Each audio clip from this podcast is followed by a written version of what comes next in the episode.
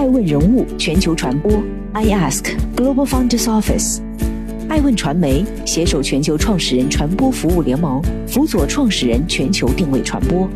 欢迎您每天聆听爱问人物。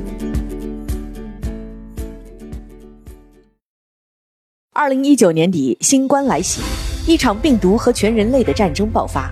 作为抵御病魔的强有力武器，疫苗被无数人寄予厚望。然而，从啥时有疫苗到你打疫苗了吗？不少人等来了疫苗，却又陷入了疫苗犹豫。新冠疫苗打不打？新冠疫苗要打，坚决要打。打什么？我想现在进入临床或者批准的疫苗，哪一种都可以。本期爱问人物对话。中国疾控中心主任高福，一起走进新冠疫苗的世界。你打疫苗了吗？今天这句话正在变成一句类似于“你吃饭了吗”的流行问候语。毫无疑问，二零二一年的置顶头条就是接种新冠疫苗。截至二零二一年三月二十三日零时，我国累计接种新冠病毒疫苗八千零四十六点三万剂次。然而，关于新冠疫苗是否安全的讨论仍然不绝于耳。在第二十四届哈佛中国论坛上，爱问人物有幸对话中国疾控中心主任高福院士。在论坛上，他特别回应了网络上大家对于疫苗的一些讨论。对公众来讲，大家一定要有定力，一定要有定力，不能去相信那些没用的 influence 信息病毒。你这控制新冠病毒的同时，还有信息病毒呢。我给它起名字叫 “influence”。influence 这个词是我起的，information virus。它有个有个 infodemic，infodemiology，就缺个病源。我是搞病毒的，我给它起个名字叫 influence。就是咱们面对像新冠疫情这样的大的疫情，首先必须坚持真理。真理的背后是靠科学去探寻真理，所以我们一切的决策。一切的认知都必须基于科学。疫苗的真相究竟是什么？疫苗究竟该不该打？基于科学的疫苗认知究竟如何？哈佛中国论坛结束后，爱问人物特别对话高福院士，解锁新冠疫苗的真相。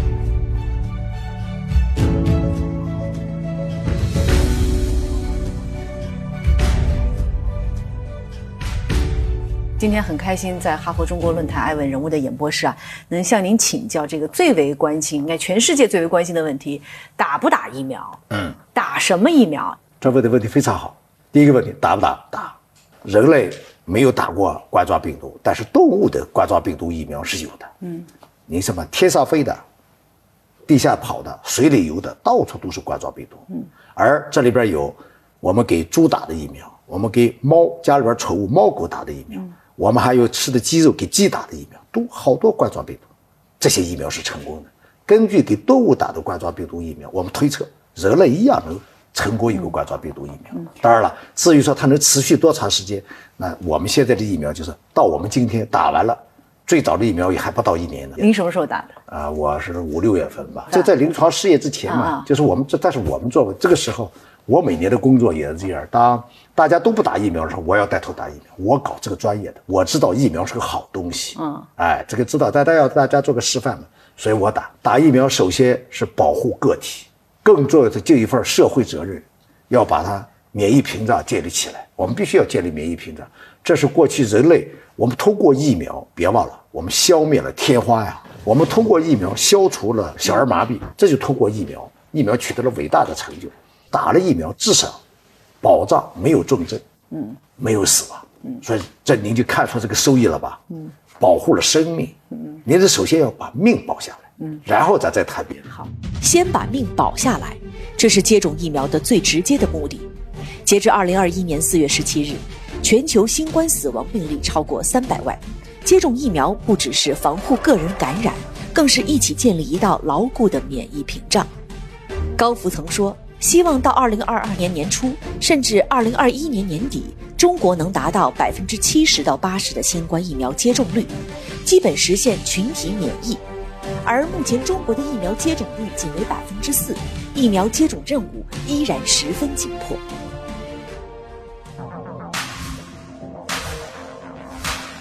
中国是目前世界上为了抵御和防治新冠疫苗，研发出这个技术路线最全的一个国家。那么，为什么我们要研发这么多的疫苗呢？我们不知道冠状病毒哪种疫苗对人类最好，所以就从一开始，各个国家、各个公司根据自己的现有条件、现有技术，采取了各种各样的路线。嗯，这对全球来讲是个好事。那拿我们国家来讲，我们一开始设计的五条技术路线，你应该知道，咱们数一数啊。嗯，灭活苗这是一条路线，蛋白重组蛋白的亚单位苗这是一条路线，腺病毒载体的这个载体苗这是一种第四第第三种，然后流感病毒作为一个弱弱毒的载体苗，这又是一种。还有我们国家也有 mRNA 疫苗的布局。嗯，从一开始这五条路线，那么纵观全球，除了我刚才讲的这。咱们国家布局的五种疫苗，咱们再加一种，全球整个来说，那还有个 DNA 疫苗，除了 mRNA 还有个 DNA 疫苗，那么还有个病毒样载体疫苗，而病毒样颗粒疫苗就是咋的呢，它做的像病毒一样，但它不是病毒。那么还有一种弱毒苗，所以呢，目前来讲呢，其实全球应该这么归纳起来，应该有这么七类，七类里边，中国已经有四类，四类里边的五条技术路线，从一开始就这么布局的。截至目前，中国同步布局的五条技术路线中，包括灭活疫苗、腺病毒载体疫苗、重组蛋白疫苗在内的三条已经实现开放接种，有效率高，真的是接种疫苗的唯一标准吗？当我们坚定的要打打疫苗的时候，大家自然会。试想，我打哪支疫苗？打什么疫苗？打什么样的疫苗？在这个选择题上啊，有很多的声音啊，我选几个比较主流的，需要高老师来回应一下。比如说，有很多人讲这个 mRNA 比灭活疫苗更高级，所以我应该去打这个。您同意吗？呃，高级的不一定就是好的，好的不一定就是低级的。呃，这个呢，目前没有证据表明哪一种特好，哪一种特别差。啊，我们国家 mRNA 疫苗也有布局。那么我们国家现在 mRNA 疫苗还在临床试验，我们现在没有这个选择。灭活疫苗我们起步早，我们有这个选择，而且证明它很好，所以我完全可以选择。嗯，所以呢，目前还没有到人类一开始这么大的布局，我觉得对全球的视野来看，这是个好事儿。嗯，因为我们不知道哪种好，我刚才已经说了，就目前我们做出来的每种都挺好，所以大家有什么选择先打。真正什么样的疫苗是好疫苗，是保护率更高的疫苗？一个好的疫苗应该是首先要安全，你同意吧？打了咱不能打出事儿来，是吧？然后有效，嗯，不能打了白打，嗯啊，打了不能出事儿，这是安全；打了不能白打，这是有效。然后可控，嗯，可控只是质量可控，您打的和我打的，咱俩要一样的，否则话到人体之间打了不一样的，最后出了好多其他的问题。然后呢，可及。你还得要考虑这个疫苗是不是 reachable，离得好远拿不着。你比如说刚才你讨论，咱们灭活苗呢为代表吧，我们可能就是在这个四度就可以保存，但是目前来讲，mRNA 疫苗它要负二十度、负四四十度才保存的。嗯，那么现在也在改进啊，把温度能够呃慢慢的提提升上来。否则的话，您怎么运输呢？你要想到。你要开着那个负二十度、负四四十度的大冰箱去打疫苗，那这个在一些这个缺电的地方，那就可能很难。嗯，哎，所以这也这这每个疫苗它都有每每个疫苗的特点。嗯，就目前来讲，人类如果没有其他选择的情况下，我们现在有什么先把它打起来。人类现在是要团结起来，嗯，先不能让病毒继续这么横行下去。嗯，啊，人类要建立这个免疫屏障是全球的。这不是一个国家的，所以现在呢，有些国家走在前面了，有些国家在跟进。我们现在就是有什么疫苗先打下去，嗯，哎，也是要经过可能时间随着的推移，也可能就我们看出哪种更好，那么去选择。就目前没有数据表明说我们去排斥这哪种疫苗。正如高福所说，判断一个疫苗优劣的首要标准是安全。然而，全球共计七类研发疫苗，针对同类疫苗，不同国家有不同的研发机构，而不同的研发机构又有不同的技术路线，因此，全球不同地区的疫苗研发水平以及疫苗接种效果也参差不齐。二零二一年四月二十日，中国疾病预防控制中心周报发布了西安市一名医护人员在接种了两剂 COVID-19 疫苗后仍感染新冠病毒的案例。四月二十五日，以色列新冠疫情应对协调员阿什表示，在超过五百万名接种辉瑞 BioNTech 疫苗者中，出现了数十起心肌炎个案，而在此前，仍有少部分人接种疫苗之后出现了一些大大小小的不良反应。对此，很多人又开始担心：疫苗接种真的是安全的吗？现在关于疫苗这个抗疫的这个呃关键时刻啊。在选择疫苗上，所有关于疫苗出现负面的信息，都会让人非常的紧张，而且全球性的紧张。对，我们该用什么样的心态去理解这些疫苗在人体中的负面作用？呃，打完疫苗出现一些这个所谓的不良反应，这是可以理解的。其实您光看现在我们讨论的是新冠疫苗，其他我们从生下那一天开始，我们。就经常在打疫苗，所以人类在整个认知病原微生物的征程中，这一步一步意识到疫苗可以保护我们。过去这些疫苗都有过不良反应，嗯，疫苗是保护群体的，在你保护群体的过程中，可能会出现某些不良的反应。就目前来讲，咱们国家的这个疫苗打了，那么现在不良反应大概就跟您打流感疫苗的不良反应的范围之内。我我很尊敬您，把我们接不接受疫苗变成了一个人民群众的选择题啊！你也看到了，我们一直考虑是有这个叫自愿打，从来没说哎强迫打，这个是个地方，大家注意我们国家的整个免疫接种国家整体呃政策，嗯啊，但是呢，确确实实这里边有个让民众逐步认知，呃，是一个很重要的科普的这个相关工作，我们还应该把这个工作应该做好。如果大家都像我从事了这么多年的。啊，免疫学、病毒学研究，您不用给我做工作，我自己主动就上去打一针。所以呢，这里边呢，就是还是我们还需要把相关的科普工作做好。今天我希望爱问能够帮助我们好多民众啊、大众对打不打疫苗有一个清醒的认识。嗯，结论：风险收益平衡。我再次强调这个东西，这是我们生在这个地球上，您。开高速公路开车有风险，您开吗？开。哎，这个道理是一样的。您去算算每年的交通事故，如果您只盯着那个数字，嗯，您可能车都不敢开。但如果您做这样的一个开车比喻的话，我可能还要质反问或者追问一句：肯定有人不适合在高速公路上开车。那当下是不是也有一定特定的人群不适合接种新冠的疫苗？哎，这个问题问得很好。大家也知道，其实我们在这个。呃，技术指南里边也说清楚了，可能有哪一类呢？呃，暂时呃不适合接种疫苗，大家一定要注意，大家一定要注意这个这个技术指南。比如说，有的同志正在急性发作发热的人，哎，这些人，这是我的举个例子嘛，啊，然后有些这个自身免疫的病的人正在治疗的过程中，在这些呢还需要等待数据，我们也可能过一段时间就可以了。这个。啊，技术指南写的非常非常清楚，接到了接种点，啊，希望大家去咨询那个具体的接种护士或者大夫，哎，了解这个情况。嗯，任何事情，您您说的很对，任何事情将来开车都有人不适合开车呢，有，所以呢，但是咱们再次强调，保护的是群体，嗯，哎，个别的呢。咱们可以根据个别的情况来进行讨论。关乎生命，人们总是会格外小心，所以医疗行业是一个容错率非常低的行业。任何一个负面信息都可能导致人心惶惶。然而，正如高福所言，针对网络上的信息流行病，科学是最好的良药。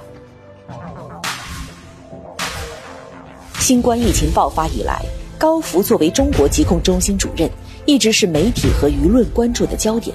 从高福说新冠疫情不会人传人的传闻，到被证实乌龙，高福的言论和经历不断被放大扫描。之后又由于兽医专业出身，再次饱受争议。而面对这些信息流行病，高福依然从容地表示：“我不能到网上去吵架。”您所学习的是兽医专业，对，那因为。这样的一个专业，我看到网上啊，你你你也挺委屈的，还是还还备受争议啊，说学兽医的开始给我们在防疫了。那后来您从兽医专业转入了这个传染病，所以就告诉你不要怀疑我的努力呀。我其实，在大学一年级后学期或者是大学二年级第一学期，我的师兄就告诉我说，你应该这个你不想搞你现在这个学的这个专业，因为我们那时候我一九七九年考大学。我们没有选择，我给你 assign 那个那个被分配 subject。咨询告诉我说，我喜欢跟大家聊天嘛，聊天他们就告诉我，哎，这个专业和微生物可能挺关系挺大的。说从这个意义上来讲，你看我大学开始就往这个方向下定决心，从大学毕业上研究生。嗯，哎，我从上研究生下去我就转了专业了，做动物传染病、病原微生物，我就开始研究细菌。病毒，这下就给我机会了。嗯，这个机会一来了，就把专业就扭过来了。当时尽管是还是研究感染动物的细菌病毒，但我有机会了。然后我再到去，呃，牛津大学去读博士之后，我就整个就把自个儿的方向专业就转过来了。呀，我还特意看了一下啊，从山西农业大学的这个兽医专业，后来自学这个传染病，到后面进入了现在叫中国农业大学啊，获得这个硕士学位是动医学院。嗯。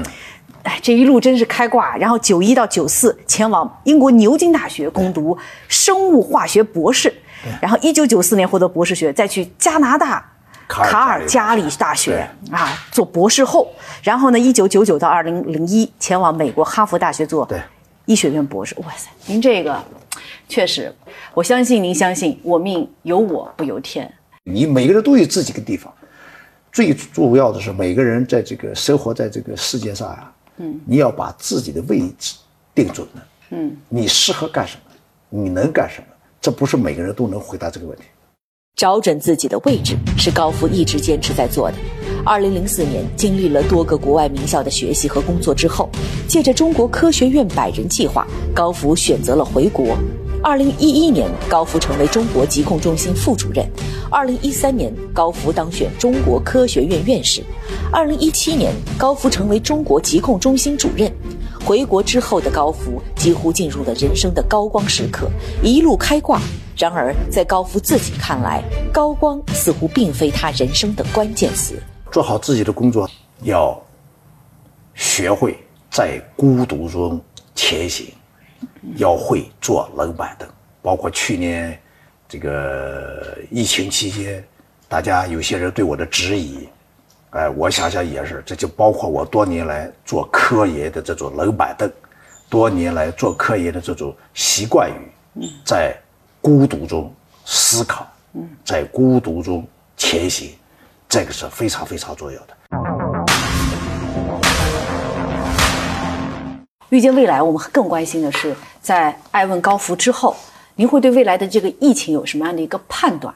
大家经过二零二零和二零二一的上半年，都在期待着呀，是不是有打了疫苗，能够疫苗护照，我也能通行通行？因为世界的流动，因为疫情被严重的冻结了。对，接下来会发生什么呢？人类和病原微生物的之间的关系啊，就是咱们 Tom and Jerry。大家知道迪士尼乐园的猫鼠游戏，今天我们遇遇到的是 COVID-19，人类将来还会遭遇下一个，现在不一定知道的，至少是冠状病毒或者流感病毒还会来，因为人类和病原微生物或者和微生物就是这么个关系，所以呢，遭遇这样的事情是很正常的。未来我的后任，未来我们再下一代，将来和病原微生物将来还是这么个关系。当然了，我们希望通过我们人类啊，把各种的这个啊机制体系建设好，能够非常好的应对它。但是你很难说，因为微生物和人类就这么个关系，所以将来我还会面对这样的问题。未来与病毒抗争，人类还有很长的路要走。尽管病毒面前人人平等，然而由于每个国家都有自己不同的利益考虑，民族保护主义很容易趁虚而入，搅乱全球互信。根据相关机构统计，目前占世界百分之十六的富裕国家拥有全球百分之六十的疫苗。一些国家奉行疫苗民族主义，大量囤积远超其人口需要的新冠疫苗，并拒绝向其他国家提供。疫苗公平问题依然严峻。放眼全球，因为您所做的这个疾控，再也不是一个国家、一个民族的疾控，它是全人类的疾控。但是这种信任，即便在疫情这么或者新冠面前这么统一的敌人面前，人类都很难达成共识，或者还是有很多的分歧啊。不知道您作为一个这个科研人员，怎么思考？什么办法能让人类力出一孔的面向未来？我的建议啊，就是增加这种互信，嗯，就这八个字儿，嗯，信息公开，数据共享。信息公开就是说，我们在这个疾病防控啊，包括在这发现的任何这个新的科学发现，应该拿到全世界去共享去，让大家看到。像我们发现了这种情况，为什么我们中国每次这个输入病例很快就能查到它的来源呀，各方面都搞那么清楚呢？就是因为全球共享数据，我们会搞清楚说，这个某一次的小爆发是由于某某某某或从某个地方传过来的，或者船上海鲜包装带的病毒，就是因为我们有全球的共享数据，大家到全球共享数据的网拿下来一看。因为现在现代技术，我每一个病毒我都可以的测序，嗯，搞得清清楚楚，它的上代祖宗是谁？一查，哦，原来是某个地方发生的这件事儿，它的病毒是和某个船上面带这个东西，那个船是哪哪儿来的？嗯，那个地方正好有这个病毒，哎，来了，查清楚了，嗯，是吧？类似这，这就数据共享太重要了，嗯，对我们追踪整个这个流行太重要了。所以结论：信息公开，数据共享。这是我为咱们今天的主题重建信任的一个建议。四月二十六日，印度报告了三十五万两千九百九十一例新病例，打破了全球单日最高纪录。截至二十六日十八时，日本新冠累计死亡病例超过一万例。今天的中国，由于疫情防控做得不错，尚处于相对安全地带，但这并不意味着高枕无忧。截至二十六日二十二时四十二分，全球确诊病例较前一日增加了七十九万四千五百七十三例，达到了一亿四千六百八十四万一千八百八十二例；死亡病例增加一万两千四百七十例，达到三百一十万四千七百四十三例。全球疫情依然严峻，谁都无法独善其身。病毒本无国界，科学也应无国界。正如高福所说，公共卫生数据和疫苗应该全球共享。如果全球不共享疫苗，病毒将共享世界。您对现在的状态满意吗？满意。您每天这个休息时间够吗？啊，够。多少？他怎么说了？我看到五个小时以上吧。您内心最大的恐惧是什么？啊，最大的恐惧就是哪一天我不能战胜我自己了。战胜自己，嗯，战胜自己，是，你在这个世界上找到自己那个嗯 niche 非常重要的一条，就是你所谓的突破自己，嗯，啊，您最敬仰的人是谁？我最敬仰的人是人民，嗯，所以您选择为人民群众服务，您最珍惜什么？最珍惜时间。如果有一种特权可以让一个场景重现，你希望什么？我希望我跟我妈妈说句话，说什么？家庭秘密不说，我们俩说。好，嗯，这个高老师也是个大孝子，挺感动的。最后一个问题，如果有一天高父也不得不离开这个世界了，你希望怎么被记住？我相信每个人，你活在这个世界上，并不是希望世界去记住。当我们人的肉体都没有了。你还相信灵魂的存在吗？但是我希望，如果有人还想记住你，记住他是一个有趣的人，有灵魂的人。我是高福，中国疾病预防控制中心主任。预见未来，我相信，做一个有趣的人，做一个有灵魂的人。感谢收看本期《爱问人物》对话高福。爱问人物全球传播，我是爱成，我们下期再见。